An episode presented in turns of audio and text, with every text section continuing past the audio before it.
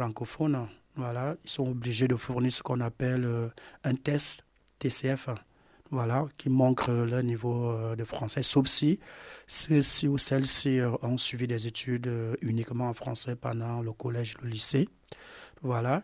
Donc, du coup, on les aide à se faire former et après euh, cette formation, beaucoup plus pour le français, et ils partent euh, vers des tests euh, TCF. Voilà. Comme cette année, on a beaucoup plus reçu des, étudiants ukrainiens voilà, qui venaient de l'Ukraine, qui sollicitaient continuer les études au niveau de l'université. Il est bien vrai qu'ils suivaient ça, mais aussi suivaient une formation qu'on appelle le DU passerelle qui concerne uniquement, euh, en fait, c'est au QF.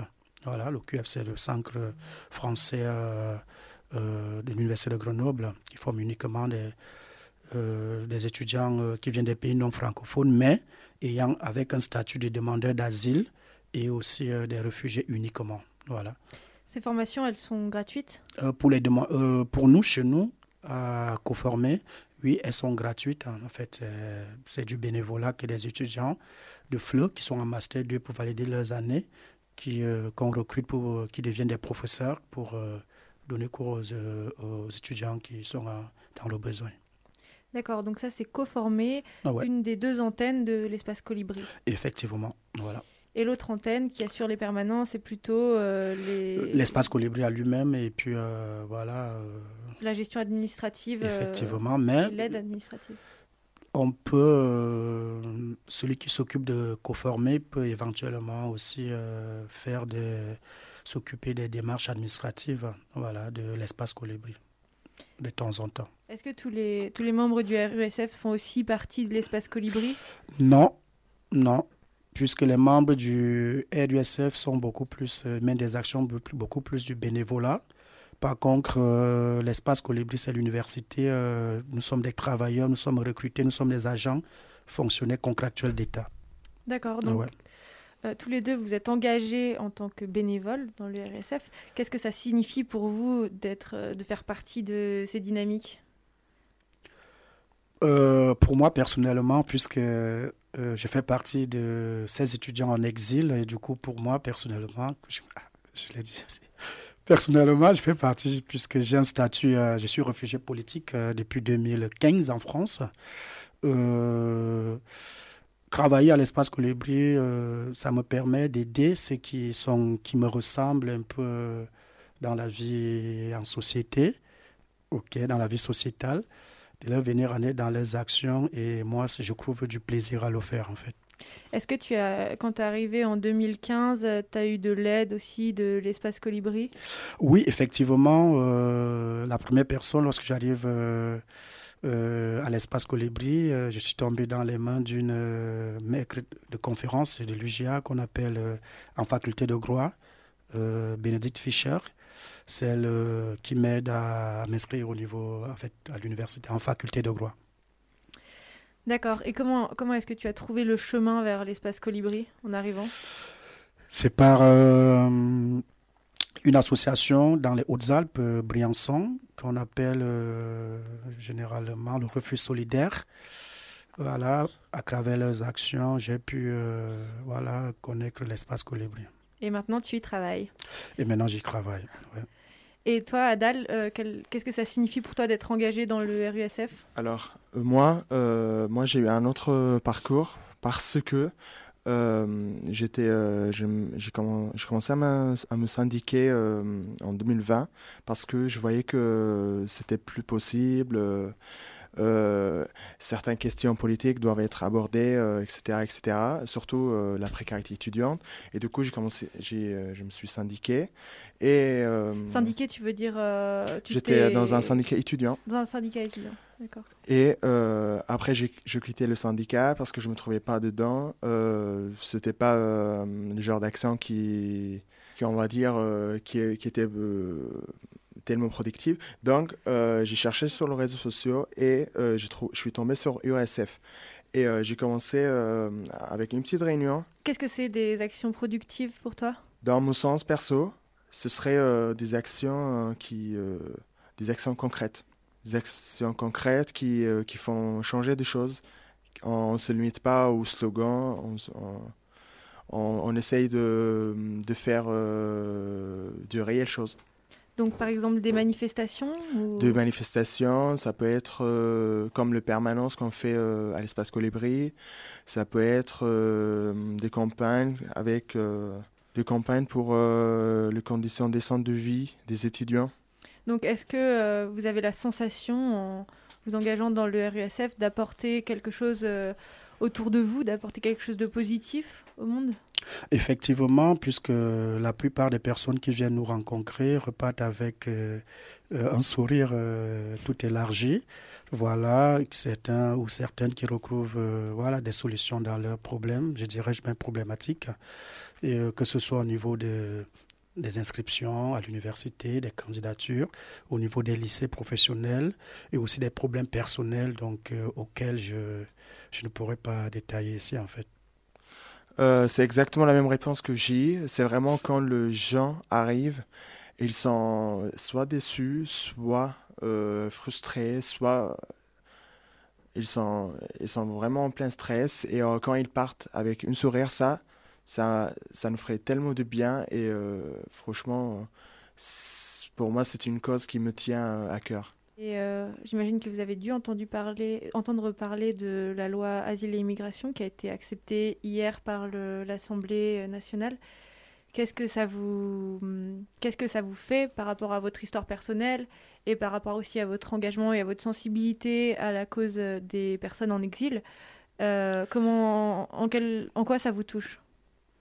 Euh, Moi personnellement, c'est une loi qui me touche vu que d'abord dans un premier temps pour les étudiants euh, étrangers, puisque la loi restreint certains droits le concernant.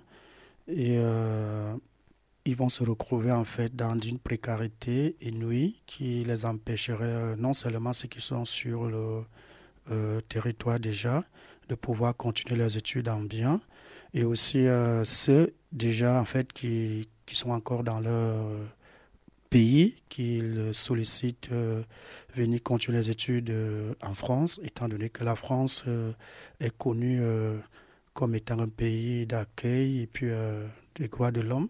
Et la loi qui a été mise en évidence hier, adoptée par l'Assemblée nationale, vraiment a rabaissé la France, a, a mis la France dans l'obscurité je dirais même le mot, le terme, c'est un peu compliqué, mais dans le, je voulais dire l'obscurantisme, voilà, et euh, les étudiants. L'obscurantisme parce que c'est gouverné par la peur?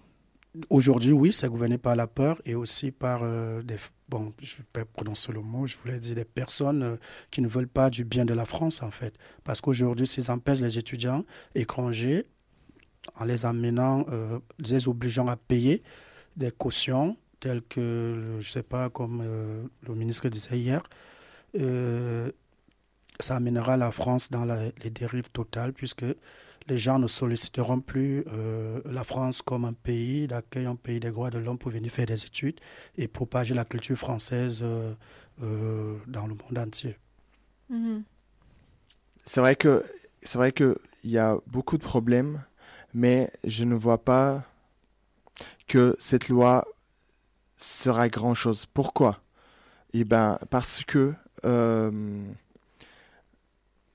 parce que cette loi est en train de dire que euh, la raison est toutes les personnes d'origine étrangère. Nous pensons que qu'il faut euh, faire face à cette loi et nous essayons de lutter pacifiquement à travers toutes nos actions et permanences, etc. Ouais, on continue euh, donc à, agir et à aider les personnes qui en ont besoin et euh, voilà, à, faire euh, du mieux qu'on peut pour vivre dans un monde plus acceptable. Eh bien, merci à vous. Merci Charles, merci Adal. Merci à toi. Merci à toi. Univox. Nous accueillons aujourd'hui au studio Lorna, responsable de l'antenne jeune Grenoble Campus d'Amnesty International France, Klaus, co-responsable de l'antenne jeune, et Calum, secrétaire général de l'antenne jeune. Bonjour. Bonjour. Alors, euh, est-ce que vous pouvez nous, nous, présenter un petit peu votre association, euh, Amnesty International, et plus précisément l'antenne jeune? Bien sûr. Alors tout d'abord, merci de nous recevoir. Alors Amnesty International est une ONG qui milite à travers le monde pour préserver et promouvoir les droits humains. Nous nous appuyons pour cela sur la Déclaration universelle des droits de l'homme de 1948 et d'ailleurs nous avons obtenu le prix Nobel de la paix en 1977. Nous sommes près de 10 millions dans pas moins de 70 pays, me semble, mais nous agissons de partout pour faire respecter les droits humains. Notre collectif est une véritable force et ça donne de l'impact à nos actions d'ailleurs. Ensemble, on tente de, mener certains combats et nous remportons de nombreuses victoires. Nous avons pu le prouver à travers euh, toute notre histoire. Et notre euh, objectif, c'est de faire cesser les violations des droits humains et de faire progresser la justice. D'ailleurs, euh, une de nos forces, c'est notre impartialité, notre indépendance vis-à-vis de toute tendance politique. Nous sommes apolitiques. Et tout intérêt économique, croyance religieuse ou autre. Notre indépendance se trouve également dans notre indépendance financière. Dépendons de personne, si ce n'est de, de nos militants. En termes d'organisation, comment ça marche avec l'antenne, entre l'antenne jeune et l'antenne. Euh, Alors, il y a un groupe. Alors, oui, en effet, il y a euh, une antenne jeune, donc c'est pour les 15 à 26 ans, à 26 ans normalement. Et au-dessus, c'est ce qu'on va appeler un groupe local. Donc, dans les deux cas, ce sont des, des groupes de militants Amnesty International qui se battent justement pour les, pour les combats d'Amnesty. Et d'ailleurs, nous avons trois principes d'action.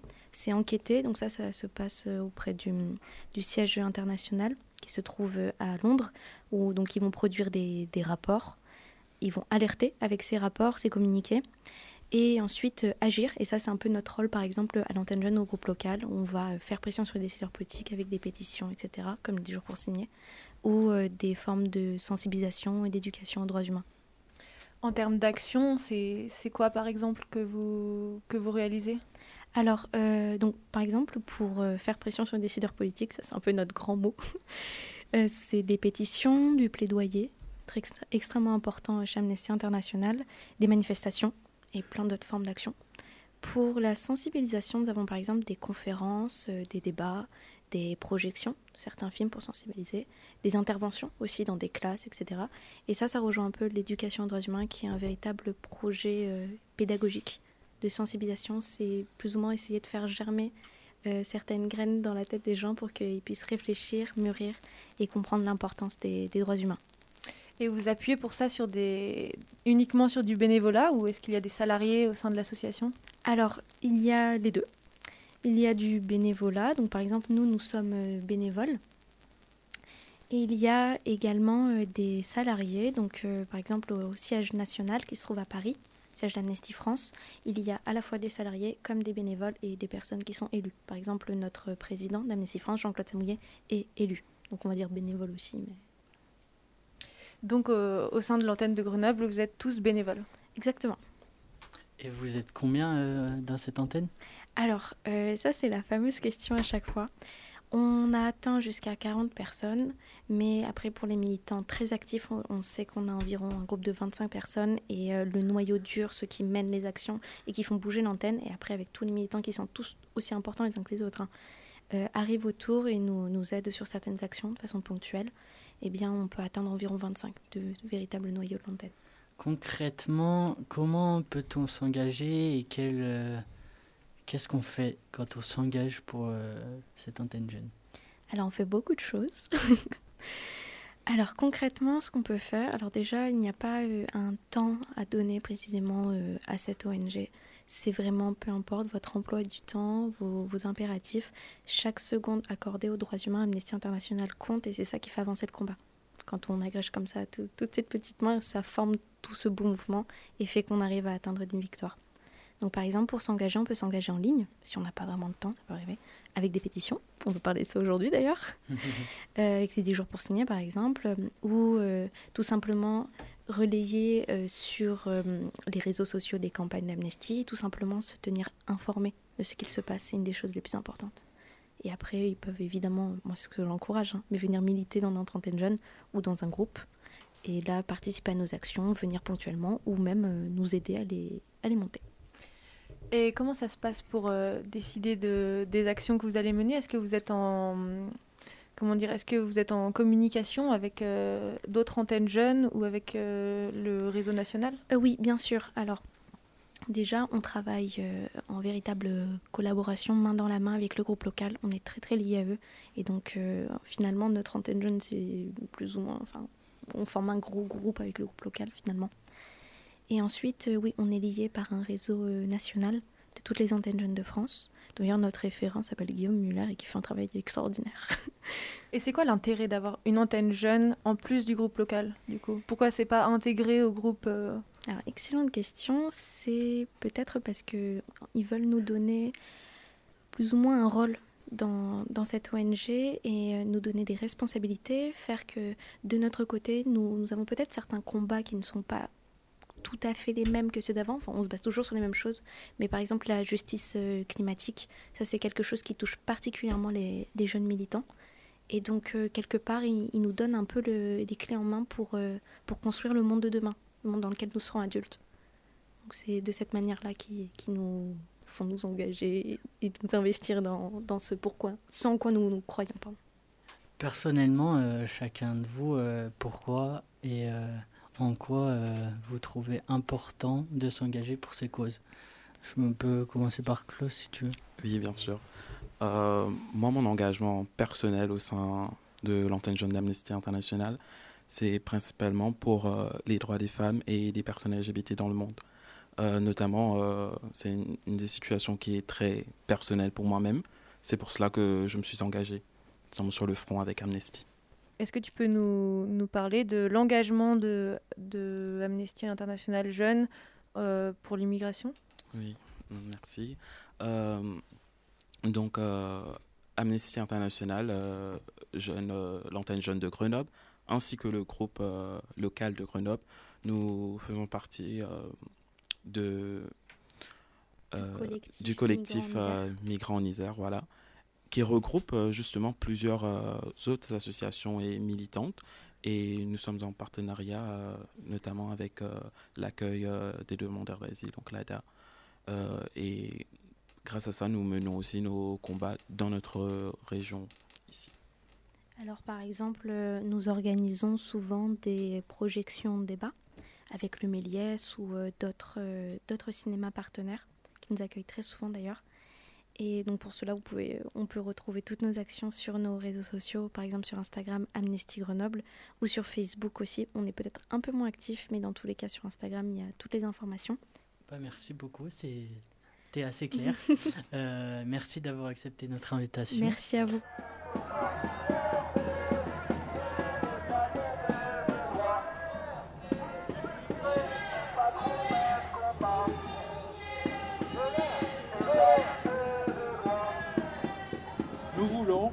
Politique migratoire qui soit basée sur l'accueil, sur l'hospitalité, sur l'aide à l'intégration des étrangers, afin que nous puissions vivre ensemble en paix.